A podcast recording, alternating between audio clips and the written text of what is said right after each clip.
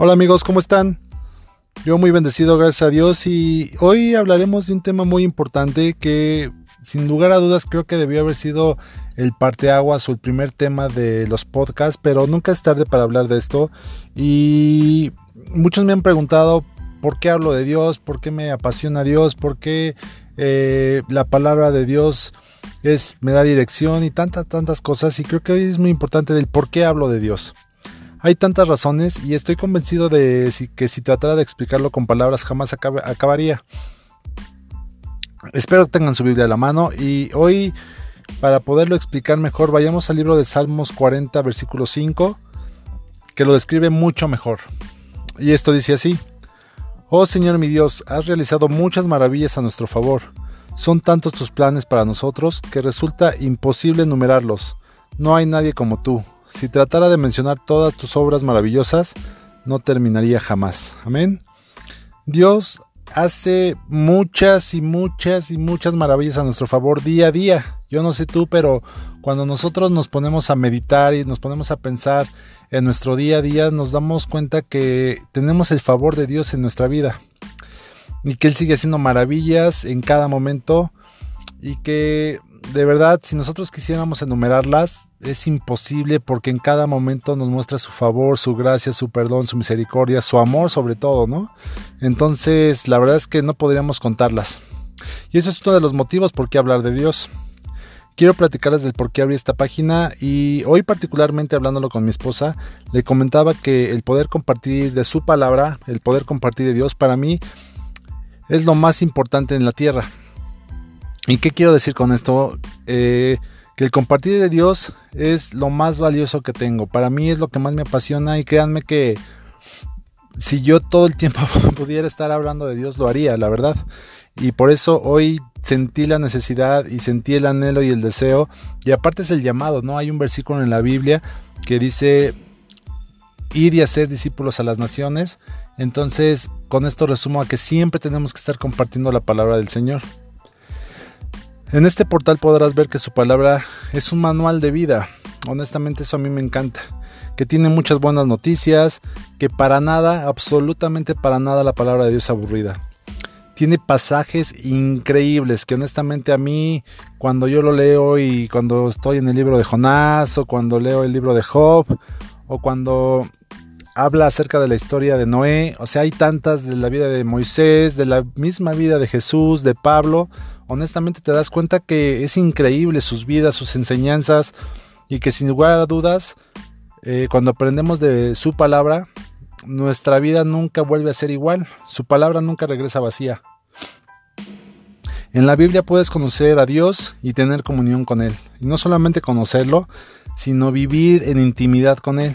Él nos da enseñanzas para que llevemos una vida conforme a su corazón, una vida recta, llena de buenas decisiones, una vida plena, una vida llena de amor y perdón, de pasión y paciencia, de esperanza y acción, de compartir y recibir, de nacer de nuevo, de sembrar y cosechar, de reír y, por qué no, también de entristecernos, de abrazar y buscar, de lo bueno y lo malo, de callar y hablar, de que hay tiempos de guerra, pero también hay tiempos de paz y de poner la otra mejilla de, que en ocasiones nosotros pecamos, pero también que con su perdón eh, otra vez nos vuelve a dar otra oportunidad para que lo hagamos mejor. También nos habla de obediencia y bendición. Hay tanta enseñanza en la palabra de Dios que de verdad cuando tú le empiezas a estudiar y te empieza a apasionar, eh, tu vida, eh, tu vida es otra. También habla acerca y nos da muchas enseñanzas. Si tú tienes alguna duda, ve a la palabra del Señor y Él te va a direccionar y Él te va a dirigir por dónde tienes que caminar. Nos habla de cómo educar a nuestros hijos, nos habla de cómo tratar a nuestra esposa, de cómo ser un buen amigo, de respeto mutuo, de respeto al prójimo, de amor a nuestros padres, de tantas, tantas, tantas cosas nos habla la palabra del Señor y de verdad es un manual de vida. Pero sin lugar a dudas yo creo que la enseñanza más grande es de cómo tener una vida en intimidad con Dios, de cómo tener una vida en comunión con Él. Una vida de oración, una vida de dirección, una vida de conforme a su corazón. Yo pongo mucho este ejemplo cuando platico de Dios. Cuando nosotros tenemos un amigo o un mejor amigo, eh, pues prácticamente nos conoce mucho, ¿no? Nos conoce nuestros gustos, nos, nos, conoce a qué equipo le vamos, nos conoce qué decisión pudiéramos tomar en cierta situación. Y, es lo que yo les pongo de, referencia porque así tiene que ser Dios. Nosotros tenemos que saber qué es lo que Dios espera de nuestra vida, qué es lo que Dios haría en cierta situación y nosotros como sus hijos, nosotros como sus discípulos, tendríamos que estar actuando conforme a su corazón y tenemos que conocerle más que como un mejor amigo, tenemos que conocerlo como, como nuestro padre que es, un, padre amoroso, un padre eh, fiel, un padre que te da 70 veces si te dice la palabra que te da oportunidades si tú te equivocas, por poner un ejemplo. Y en su palabra de Dios hoy les voy a poner tres ejemplos eh, de casos prácticos de enseñanzas que Dios quiere que sepamos.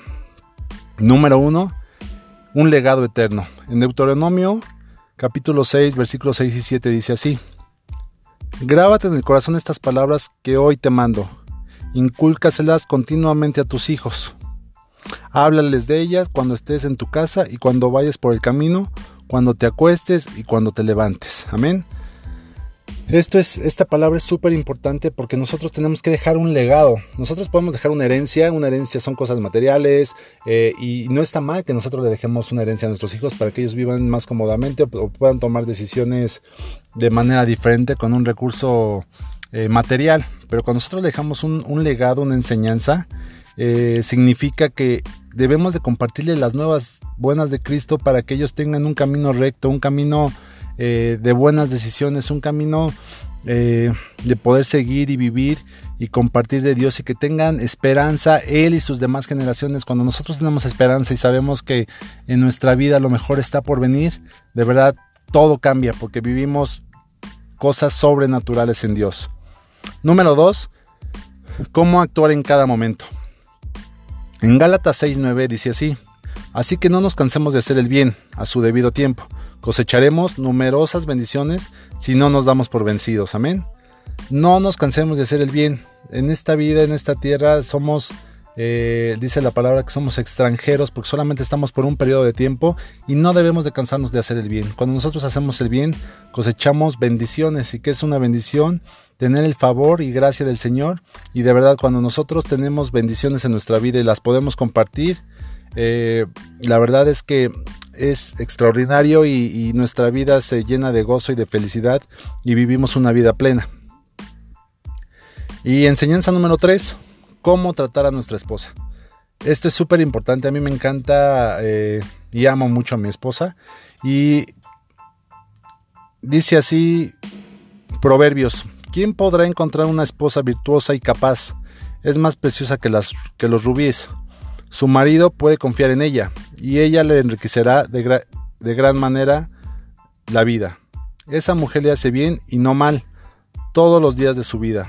Sus hijos se levantan y la bendicen, su marido la alaba. Hay muchas mujeres virtuosas y capaces en el mundo, pero tú lo superas en todas. Amén. Así es como nosotros o como Cristo ve a su iglesia, ¿no? Como, como una esposa virtuosa, que en este caso nosotros le reflejamos con nuestra familia. Y, dice que su esposo confía en ella, que sus hijos las bendicen, que que ella la supera a todas. Entonces, cuando nosotros entendemos de cómo debemos de ver a nuestra esposa, la verdad es que las cosas en casa se vuelven más sencillas. En fin, hay tanto que aprender en su palabra. Y yo puedo decirte hoy en conclusión que estos son algunos de los motivos por qué hablar de Dios, por qué hablar de su palabra, por qué hablar de la oración, por qué hablar de la redención, por qué hablar de tener relación con Él de su gracia, de su favor, de su fidelidad, de su amor y de su perdón. Hay tantas cosas que puede expresar la palabra de Dios y que Él quiere que sepas. Espero que este mensaje haya sido de bendición, espero que este mensaje si te gustó lo puedas compartir y hoy particularmente te pido que oremos los unos por los otros, siempre es importante eh, orar por los unos por los otros para que el Señor nos siga bendiciendo con su favor, con su amor, con su misericordia y debemos tener siempre, siempre presente que Dios nos ama y como su Hijo siempre encuentra deleite en ti. Que Dios te bendiga. Nos vemos en la próxima. Bye bye.